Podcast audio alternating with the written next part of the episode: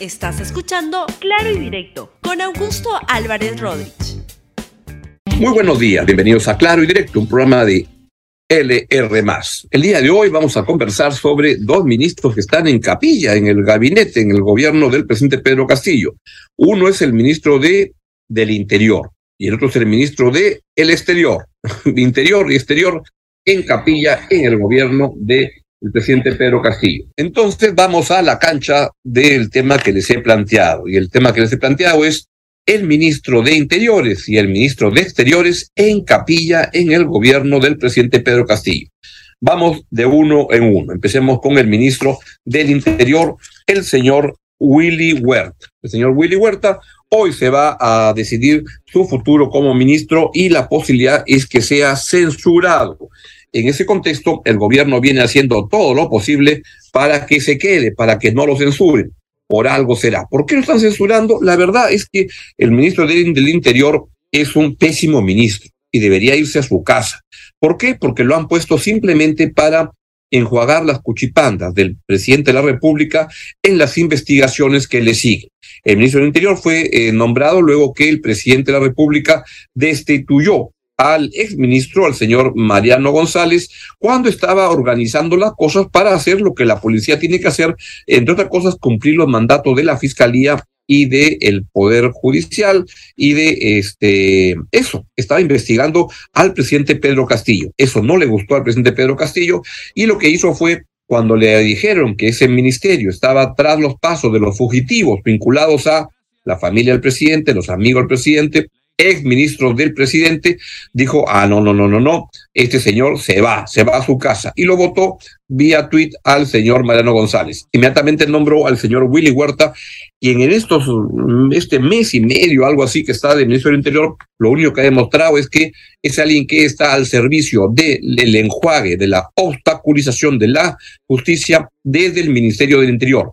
Debe irse a su casa. Y eso explica por qué varios integrantes del gabinete ministerial, que también están comprometidos en el enjuague de las este, investigaciones al presidente Pedro Castillo, no quieren que se vaya, comprensiblemente. ¿Quiénes son? Primero, Aníbal Torres, el premier, que ayer desde Moquegua dijo que pediría al Congreso que no nos quiten a ese ministro. Claro, si lo pide Torres, lo tienen que quitar cuanto antes.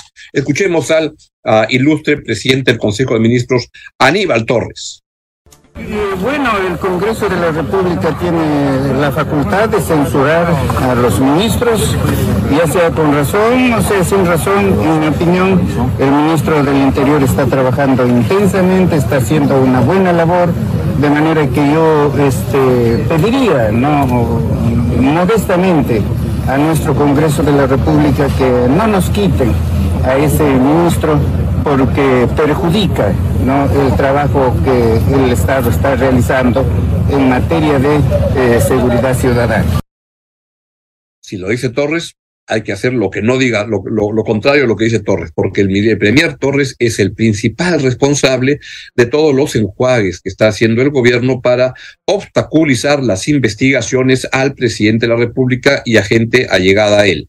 Eso es un delito y es otra razón por la cual la Fiscalía está investigando al Premier Aníbal Torres y saben también a quién, al ministro de Justicia, el señor Felichero, quien también con mucho entusiasmo dice que confíen que los congresistas van a actuar con responsabilidad y no van a censurar al señor ministro del Interior. Escuche usted a uno de los más entusiastas este, seguidores, admiradores, que han abdicado totalmente del trabajo que deben realizar en sus carteras para dedicarse a tiempo completo y como sea, saltándose la ley, el sentido común, y el sentido del ridículo a favor del presidente Pedro Castillo. Escucha al ministro Félix Chero, ministro de Justicia. Yo confío que los congresistas van a actuar con responsabilidad y van a reflexionar. El ministro Huerta viene haciendo una gran labor pero no se puede estar censurando ministros por cualquier causal porque eso también desestabiliza al Ejecutivo y desestabiliza la gobernabilidad. Eh, habría que ver cuáles son las razones de este contrato y por qué el, ministro, el exministro Alvarado se ha vinculado eh, laboralmente a esta empresa. Eso no restringe la posibilidad de que cualquier ciudadano o cualquier funcionario o exfuncionario pueda trabajar, repito, si se hace dentro del marco legal, si se cumple con las cláusulas de contratación, no hay ningún inconveniente. Lo demás es solo especulación, es suspicacia, es duda, que es legítimo. También estaba hablando el ministro de Justicia, Felichero, sobre el caso del Ministerio de Transportes y Comunicaciones, donde Heiner Alvarado fue censurado y este y todavía una semana después no nombra ministros el, al reemplazante, el presidente Pedro Castillo. Miren, si el, el Congreso actuara con responsabilidad y, y como pide el, el, el, ministro Felichero, deberían empezar por censurar al ministro Felichero, porque él es el, uno de los que desde el Ministerio de Justicia manipula las cosas para que no se haga justicia y es alguien que eh, no está cumpliendo su papel. Además, los ministros deben saber que al actuar como cómplices del presidente Pedro Castillo en el enjuague de las pruebas que están ocurriendo, del trabajo de la fiscalía, incurren en un delito y van a ser juzgados. Y ellos sí se van a ir más rápido que Pedro Castillo a la chirona, a la cárcel, porque lo que está ocurriendo es un escándalo mayor. Todo lo que sucede con la persecución al, uh, al coronel Harvey Colchado, en el cual están tratando de sacarlo Castillo, Torres, Chero, el ministro del Interior, ese señor Willy Huerta, que hoy día deberían votarlo, sacarlo del gabinete cuanto antes para el bien del país, pues lo que está sucediendo es un escándalo mayor. Y esto se suma a muchos escándalos de obstaculización de la justicia. Empezaron destituyendo al Procurador General del Estado, un domingo, el que estaba investigando a Pedro Castillo, un domingo por la tarde se quemó un piso de la Dirincri donde guardaban documentos de lavado de activos. Luego Torres mandó un proyecto de ley al Congreso para que no se pueda filtrar, difundir información sobre los casos de corrupción como los de Pedro Castillo. Otro día secuestraron a periodistas en, eh, en, Cajamarca, donde el alcalde, este que está ahora preso, en prisión preventiva, el alcalde de Anguía, este, jugó un papel estelar que no estaba coordinando con el ministro del Interior. Han habido ocho ministros del Interior a partir de que despidan al de hoy y siete comandantes generales de la policía. ¿Por qué? Porque andan buscando permanentemente quién sea el apoyo a, a las cuchipandas del presidente de la República en los casos judiciales. ¿Quieren más? Ha habido amenazas de muerte a los colaboradores eficaces. ¿Quieren más? No se ha estado persiguiendo a los fugitivos de la justicia. Y cuando se estuvo persiguiendo, ahí el presidente Castillo se molestó y comenzó a hacer cambios en el Ministerio del Interior. ¿Quieren más? Este, en fin, creo que ya hay suficiente evidencia de cómo el presidente está obstaculizando la justicia de una manera muy torpe, muy, muy, muy chabacana. Y para eso requiere la cooperación de ministros como Chero, Torres y Willy Huerta, a quien deberían destituir el día de hoy, deberían mandarlo a su casa. Huerta también naturalmente habló sobre el tema y dijo que trabajaría hasta el último día en mi despacho y haré fiel cumplimiento de lo que disponga el Congreso. Ojalá que el Congreso disponga hoy día que se vaya a su casa y que se vaya y que pongan a un ministro este, correcto en el Ministerio del Interior, lo cual sería pedirle peras al olmo. Porque además, a mí me parece suena tan ridículo cuando el ministro Félix Chero dice no se puede gobernar con tanta inestabilidad y cambio de ministros. Solo han habido seis, siete interpelaciones con censura en este gobierno. Ya han habido 71 ministros. ¿Quién atenta contra la estabilidad de la gestión pública? ¿Quién atenta? Por dos, no hablen tonterías. El señor Chero, la verdad que es un vendedor de cebo de, de culebra. El principal, la principal amenaza a una buena gestión pública se llama Pedro y se apellida Castillo. Escuchen al ministro Huerta cómo dice que quiere quedarse en el cargo la continuidad en el gabinete ministerial. Usted pasaría ya a dejar de ser el séptimo ministro del Interior en esta situación. ¿Cómo ve este escenario que se presenta para el día de mañana? Como siempre he dicho y lo he manifestado, de primer día de mi gestión, me he concentrado y enfocado en hacer tra trabajar en, búsqueda y lucha contra la inseguridad ciudadana. Se han realizado estrategias y acciones y fortalecer a la institución policial porque el factor humano es muy importante. Tal como también estamos viendo el, factor humano de los, los miembros del Serenat. En ese sentido, yo trabajaría hasta el último día en mi despacho y voy a hacer el cumplimiento de lo que disponga el Congreso.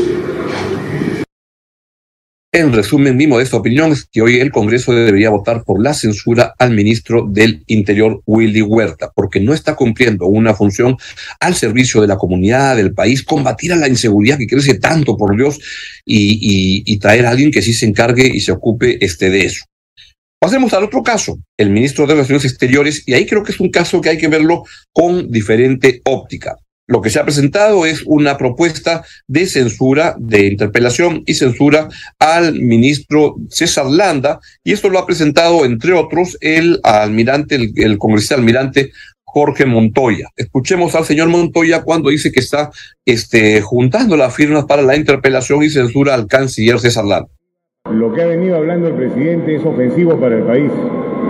Está tratando de hacer una narrativa para convertirse en una víctima internacional y está jugando con las relaciones internacionales de Perú para intereses propios. El responsable de todo esto es el ministro de Relaciones Exteriores, porque es el responsable de las relaciones exteriores del país. Si bien el presidente es el que la dirige, tiene un asesor profesional que está en la Cancillería y él es el que tiene que darnos cuenta al Congreso. Vamos a presentar una moción de interpelación al ministro para que rinda cuenta del viaje, de todo lo que ha hecho el presidente y todo lo que ha hablado en todos los sitios donde ha ido. Porque no, no él no es libre de hacer lo que le dé la gana. Él representa una nación y trabaja con un equipo. Y ese equipo es el que tiene que responder también por las actividades que hace el presidente. O sea, en resumen, lo que pretenden es censurar, interpelar y censurar al canciller por el mensaje que dio en Nueva York, en Naciones Unidas, el presidente Pedro Castillo. Como les he comentado en este programa, pues ese mensaje tuvo a grandes rasgos dos partes. Una parte donde habló de asuntos de política exterior que este, tuvo, creo que, cosas buenas, cosas inoportunas, porque de muchas maneras repite lo que ha sido la, repitió en ese mensaje lo que ha sido las posiciones de la política exterior peruana de muchos años el caso de la Malvinas, donde Perú pues tiene una posición a favor de Argentina, y está, es correcto que eso sea. Este está el caso de lo la República Saharaui, en el cual yo les, les, les, juro no llego a entender el tremendo entusiasmo que produce en la izquierda peruana un tema tan lejano a la agenda del Perú, tan distante, en el cual no, no, no, se la juega con todos los congresistas de izquierda, ¿Qué pasará? Y voy a tratar de indagar más por qué la izquierda peruana está tan comprometida con esta causa. Y, por ejemplo, tan poco comprometida con temas como, por ejemplo, Daniel Ortega en Nicaragua. Este mensaje del presidente pudo haber tenido algún tipo de distancia, por ejemplo, con Nicaragua y la de Nicaragua de Ortega, con la Cuba del gobierno que está hoy día en, en, Cuba y que ha provocado que en el último año se vayan 160 mil cubanos en una crisis tremenda en Cuba. Este, ¿Dijo algo Pedro Castillo sobre Venezuela? Nada, no, no, no, no. Ahí le interesó defender a la República Saharaui, al caso de Palestina, este, y ha prometido tener una, una, una embajada este, ahí. Y en lo que estuvo muy bien fue en la condena a Rusia por a invadir Ucrania. Y entonces esto confunde a alguna gente. Por ejemplo, el señor Vladimir Cerrón, que se cree el, el Fidel Castro del Ande, y solo es un pichiruchi que es uh, Vladimir Cerrón, no es, más que eso, está confundido. Entonces discrepa con que el presidente Castillo tome distancia de Rusia en Ucrania pero festeja este otro tipo de posiciones como los saharauis y todo eso. La verdad que es un mensaje en la parte internacional repite cosas, tiene ausencias, pero es un mensaje de mi modesto punto de vista mediocro, este, porque no se ocupó de poner al Perú en el plano internacional y este, como lo hicieron otros presidentes, cada uno su estilo. El presidente Petro de, Colombia, el presidente Boric de este, Chile y así. Y en cambio, tuvo una segunda parte donde sí se ocupó del caso peruano, pero para victimizarse, para decir que hay un golpe de Estado en camino, que él es una víctima, que el presidente Pedro Castillo, que no lo dejan gobernar y tanta cosa. Y la verdad que el problema del Perú, este, hay una posición, un Congreso que es muy un desastre, muy mediocre, muy corrupto. Hay también un gobierno que es muy mediocre y muy corrupto.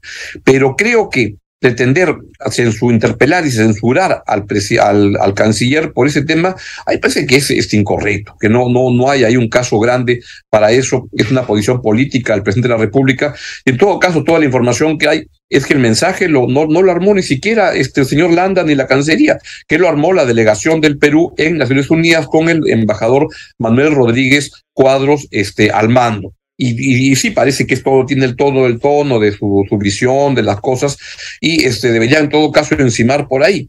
Pero si vamos a estar censurando otra vez al, al, al, canciller, creo que es crear un desorden grande en la Cancillería, que ya es una entidad que lamentablemente en el gobierno de Pedro Castillo está demasiado trajinada.